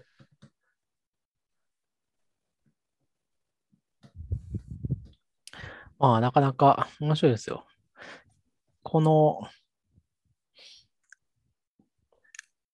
で、このリポジトリ見ていると、まあ4人ぐらいコントリビューターがいるんですけど、結局でも、あのー作ったのは多分これひ、まあ少なくとも基礎的な部分を作ったのって多分一人なんですよね。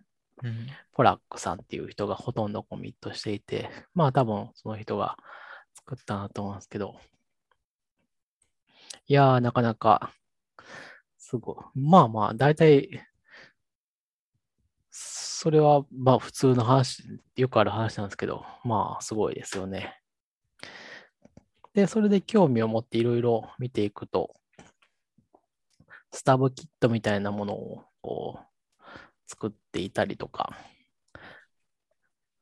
まあなかなかそういうのが好きなんだっていう感じで、Swift Mutation Test Tools みたいなものも、これはもうだいぶ古いやつだけど、作っていたりとか。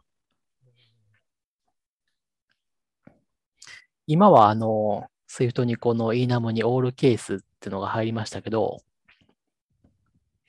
それをやるためのライブラリとか。あああ、なるほど。がリポジトリにあって、ああ、そういうの好きなんですねっていう感じの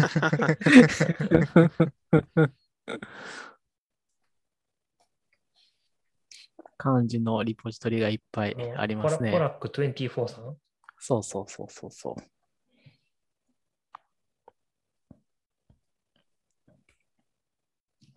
う。あさて、今日はちょっと、えーいろいろ話しましたけれども、なんか真面目な話になった。いやうんずっと真面目ですよ、今日は最初から最後まで。いや、これは、うん、私も話してたり、今日のためにこの XC リモートツールのところを下調べとかしたんで、まあ自分的には勉強になってよかったと思います。普通に勉強になりました。なんか、あ、こんなのあるんだ、ちょっと使ってみようぐらいに思ってたけど、使えないことが分かったんで、時間を無駄にせずに済みました。まあ確かに。あれですね。ネガティブすぎる。結果が。あれですね、あの、関わってる会社にこう、XC リモートツールについてみたいなことをこうスラックに書いたらいい感じになるわけですね、これで。うん、僕もうすでに書い 書いて、ちょっと個人的興味で入れてみますって書いちゃったんですけど、この話をしながら、ちょっとこれ使えないみたいなんでやめますって書きました。そうですね今日、今日、この議論の結果、うん、無駄な、ね、あの投資をせずに済んだという。こういうことがちあの知見共有し合うところのメリットですよね。あの、うん皆さんの時間を無駄にしないっていう。はい。まあなんですよね。だから、なんだろう。我々は、あの、我々はっていうか、私と松田さん あの、この結果をもとにこう、2社か3社ぐらいのところにこう、それぞれ書いて、2社か3社ぐらいからこう、あ、すすごい、ありがとうございます。助かりました。お前らそれで金儲けたらあかんやろ、お前。でしょ？でしょ？なんていうか、あの、ふざけんなよ、お前。いや、これを、この、これを、現象をね、私はこう、大学ので、ノートをこう、回す係っていう大学のノートが。係って言ってるんですけどね。そそんな、家庭君と俺喋ってない中で、二人きっちり金稼いでるってどういうことやねん。そのいや僕らも金欲しい仕わ事なんでね。うん顧問をもらうつてがああれば、それをこう、コピーして渡すだけで そうそうそう。いいという、この状況っていうのを、こう、ここで公にしてですね。まあ、いや、あの、公にしてね、いや、正直ね、私もね、あの、それがメインの仕事かというと、あれなんですよ。疑問があるわけですよ。嘘でしょ、そんなの。大学ノートで回すだけでお金稼いだら、それはちょっとあかんわ。あかんでしょ？あかんという自覚があるわけですよ、私うもん。だから、基本的にこう、で、だし、基本的にこう、なんかのついでにできる分はいいけど、あの、そのためにこう、時間も割くのは正直めんどくさいんですよね。正直ね、こう、自分のためだったらいい、こう、ね、いいいやいいんだけど、そう。まあ、なんで、こう、あのこれを聞いてる、こう、各社の人がいたらですね、こう、シングルチャンネルゲストじゃなくてですね、こう、パブリックチャンネルに入れてもらって、で、かつ、あのースラック、スラックでね、はいはいはい。スラックが閉じてるから、それが成り立つわけであって、それが閉じてなければ、ツイッターでやれと。あ、そうそう、ツイッターでやってもいいし、その、なんかこうね、じゃあ、それやったらいいやろ。それそれやったらもう nextstep.fm に寄付してくれ。どういうこと？こここでみんなで話したい。あ、もうそれ、それでも言っておりますうんよ。そうそうそう。い一回1000円ぐらいでもいい。あ、そうそう。だからここには私と、またさんと、家庭の医学君さんと、あと、ソンソンさんがいるわけなんで、そうそう機械学習のことはもう聞けるし、うんそれとのコンパイルとかビルドツールチェーンの話も聞けるし、うん iOS の新しいバージョンの話も聞けるし、っていうところで、いいんじゃないですか？いあ、あれであれですよ、家庭君の GitHub スポンサーにそういうプランを作ってもらえばいいんですよ。ああ、なあるほど、。決まった。うんあとあれよ、あの、2ちゃんの API もちょっと詳しいよ。それ滑るやんけ。なんでまだまだまだ2ちゃんでお金稼ごうとしてるんですかそういうので、そういうの滑滑る空気出してほしくなかったな、今なんか。いやあーいや難しかった。ー、いやー、なんていうか、今のところ、どう言ったらこれ拾えるかと思ったところで、孫さんがこう、あっという間に撤回したからよかったですよ。もうこんな静かになったら久々やわ。でも撤回してよかった。屈屈辱、俺の人生の中で屈辱何本かの指に入るぐらい滑ったわ、今。はい、じゃあ気を取り直して、じゃあ理解はそんな、えーマネタイズの話もあまりしたしたくないけど、まあ、もうお金もらったら責任が出るから嫌やねんな。まあ、手投げ銭はいいと思うんですけど、まあ、だから、あれですよ。一回 YouTube ライブでやってみたらいいんじゃないですか？YouTube 公開ライブ。収録だ。でもさ、YouTube ライブやってさ、20人ぐらいしか見にひんかったらちょっと嫌じゃない ?20 人も来たらめちゃくちゃすごいでこれすごいですよ、この。20人ってあの、知らないでしょう。ハンソンさん YouTube 見ないから。?YouTube 見てる見てる。あれですよ、あの、普通にライブとかやってて、20人も視聴者がいるってめちゃくちゃすごいことですよ。うんで20人も視聴者いたら全然本当に成り立つんで、あの双方向のやりとりとか。そうなの？じゃあ、舐めてたな。そうそうそうそう。一人やっみんたらどうすんの？なコメントにわーって書いてくれますよ。で、一人やったらどうすんの？一人だった一人だら、ったら、一人を大事にするんですよ。まあ、全部知りたいこと答えますよっていいんじゃないですか？一人であって、一人であっても20人であっても、そんなにやることは変わんないですよそうやる。俺も今そう思って、わかんない20だから1万人ぐらいになったら多分相当やること変わる気がするけど、1人と20人やったらあんま変わらへんな。1万人は来ないですね。あの、普通に考えて、iOSDC うん。とか、あの、トライする。いや、多分日本にいる、いわゆるそあのデベロッパーみたいな人がなんで1万人ぐらいが、いやなんでそんな真面目に受け取ってんの？いや、いや、ソンソンさん求めてますね、やっぱり。そこをうん、そこ夢広げていくやもないわ。ええとこいい。じゃあ1万人来たらどうします？銀の盾できたら銀の盾来ました番組やります？みたいな 話してもしょうがない？それはやりましょうよ。いや、そう銀の盾来ればね、それはやってもいいけど、銀の盾来ないんで、そうやったらもうあれじゃない、そのトークは僕ら銀の盾来ないから。ら。いやいや僕ら、トークは僕のトークにして、動画は猫にしとけばいいんじゃない、あ、それ来るわ。うんああ、猫あの、それは来るわ。だミュートにしとけばいいもんね、みんなね。そうそうそう。フレディさんか。なんで僕らフレディでお金稼ごうとしてるんですか？なんかあの、ステレオにさしてさ、左チャンネルが猫の声が聞こえて、右チャンネルがおっさんのあの話ってしといて、あの、鬱陶しい人はあの、バランスをレフトにしといてくれたら、あの、ただ本当猫の動画見てるだけみたいな。いやー、そんなまあでも。絶対あると思うんですよね。猫とプログラミングっていう YouTube。絶対ある。なんか字幕でひたすら解説するやつありそうですね。猫の動画を出しながら字幕でそういう話をするやつみたいな。うんありそう。プログラミング。ないよ。ないか。ないか。よかった。うんブルーオーシャンだ。それはブルーやろ。それは波風の立たないブルーオーシャンってやつでは。まあ問題はこの4人誰も猫飼ってないってことやな。確かに。いやだからフレディさんなんですよ。あ、そういうことあそういうね。ことね。うん猫を借りてくるんですね。借りてくるというか、まあそうですね。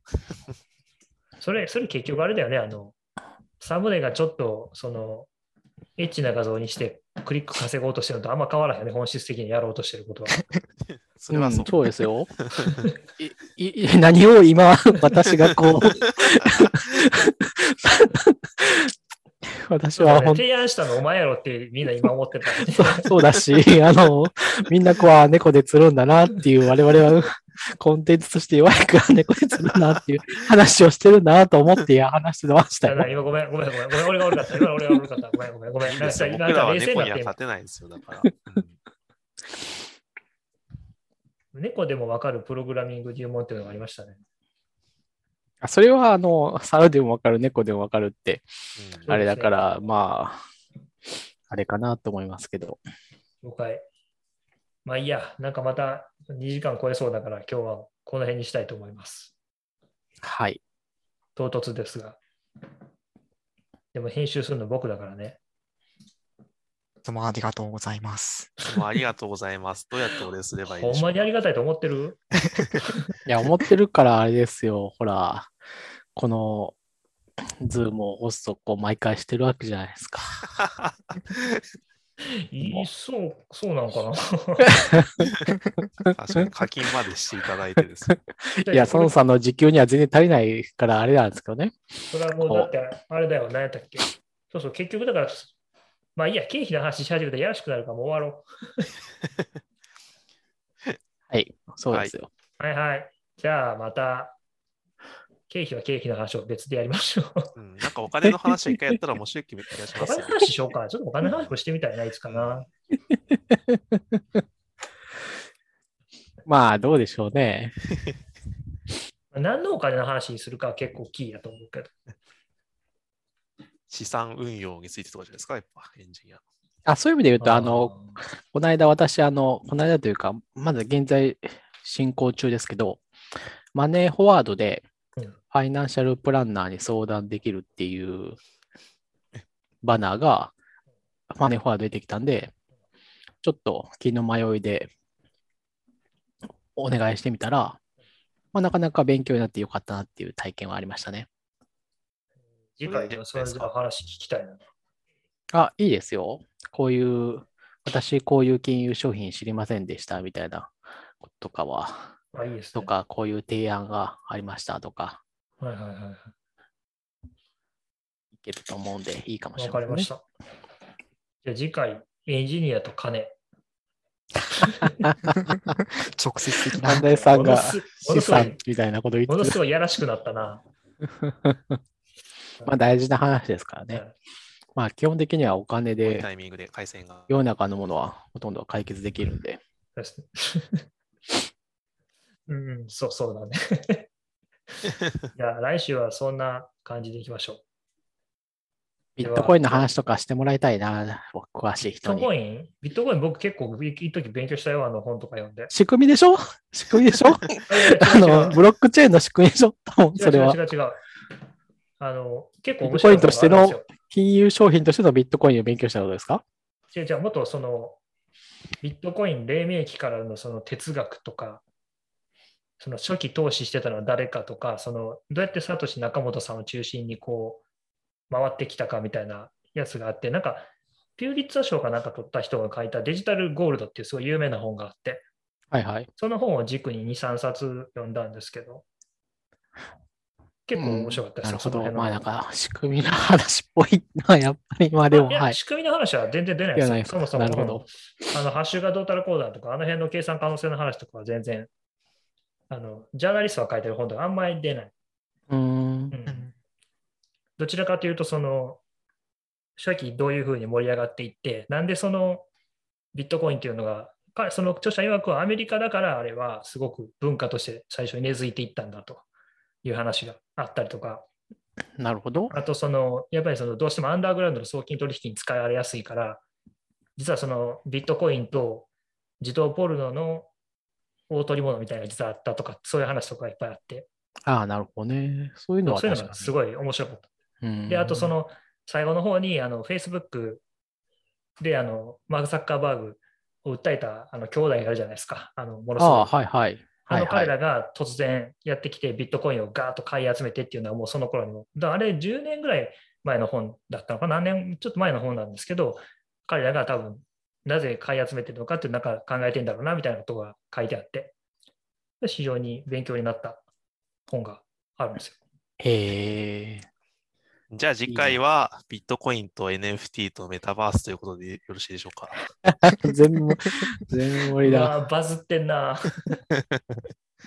しかも、まぶぶっちゃけた話、4人とも興味ないな。全部、全部専門外だな。うんうん、もうどれも俺興味ないわ。いや一応勉勉強はしたけど、ビットコインは。すみません。い言ってみたかっただけです。はい、もう話が終わらないので切ります。はい。はい。じゃあ来週も何か喋ります。さようなら。さようなさようなら。なら。